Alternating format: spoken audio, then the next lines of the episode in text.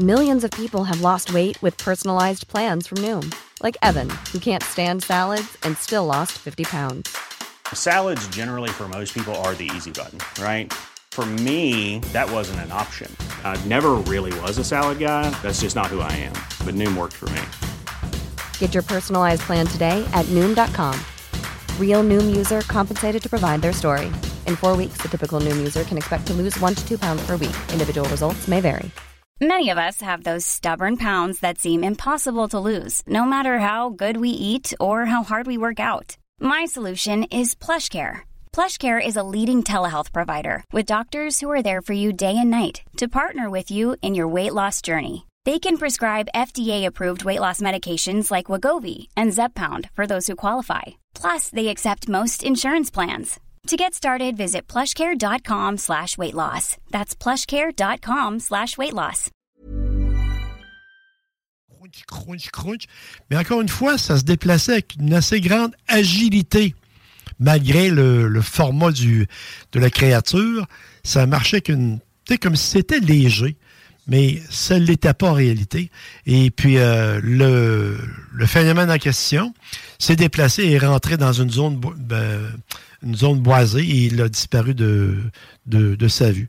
Alors, euh, deux jours plus tard, il m'a appelé, euh, ben, un jour plus tard, pardon, le 31, il m'a appelé. Euh, il dit Raymond, j'ai une affaire bizarre à te compter. Il dit Je sais que toi, tu es capable de, de recevoir cette histoire-là. Il dit Ma femme était là aussi. Elle était témoin également. Alors, elle ne pouvait pas se dire, mais tu ne l'as pas vu, elle l'a vu. Mais elle dit, euh, c'est ça que j'ai dit, si c'est possiblement un Raiken, un que tu as vu. C'est une forme, une forme humanoïde inconnue. Ou, peut-être un grand gris. Ou peut-être un grand gris. Que je, cette histoire-là de ce que tu dis, comment c'était, ça, tu, m'as, tu viens de m'allumer une cloche sur quelque chose qui s'est passé dans ma propre région, sur le coin d'un rang qui mène vers Laurier Station. Puis dans cette période-là, il y a eu des euh, phénomènes qui ont été euh, vus aussi, marchant et sautant sur les toits. Mm-hmm. C'est assez foqué, là. Tantôt, quand on va écouter le témoignage de les personnes qu'on a ici en studio, mais je vais en même temps vous faire entendre un audio du son que ça faisait, cette, euh, ce truc-là. C'est identique. J'ai bien hâte, j'ai bien hâte, effectivement. je l'ai comme... fait entendre, là, mais je vais le faire réentendre, ça vaut la peine. Comme j'ai dit au début de l'émission, j'ai pas l'identification ça s'appelle un Raken, comme en, norvégien. J'ai, j'ai pas la réponse à dire c'est ça ou c'est ci. Comme tu dit, euh, comme tu viens de dire, c'est peut-être un grand gris. Comme Nancy a dit, c'est peut-être une sorte de skinwalker. Puis n'oublie pas, il y, a, encore pas mal de, d'Amérindiens des alentours avec leurs traditions et leurs coutumes et leurs croyances. Alors, euh, c'est toutes des possibilités, mais ce qui est intéressant, c'est qu'on on relève les cas, on les documente.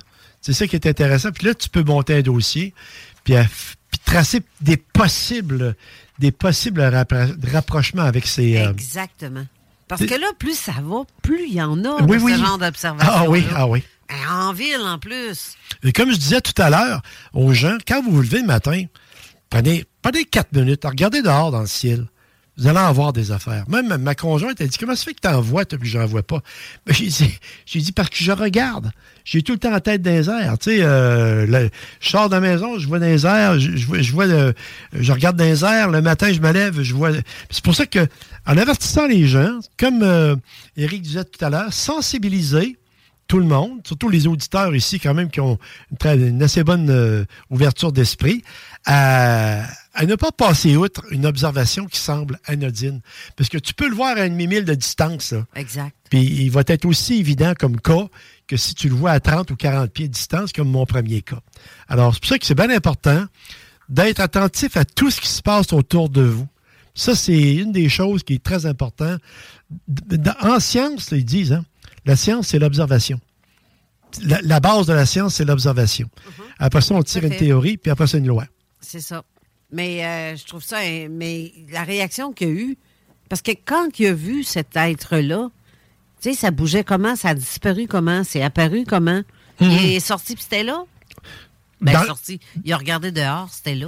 Oui. Dans, dans, le premier cas, ben, il, était en voiture. Il l'a vu sortir d'un côté euh, de la forêt, traverser la, la route et rembarquer l'autre bord. C'est, c'est, c'est de la forêt dans ce bout-là, puis des, des escarpements. OK. Et euh, tout à l'heure, je pense que Chantal, malheureusement, n'a pas mentionné euh, quel genre de terrain il Ben, c'est s'agissait. des pistes cyclables, donc c'est dans un Ouais, coin ouais, euh, quand ouais. même assez bien, peut-être boisé, sûrement. Oui, exactement.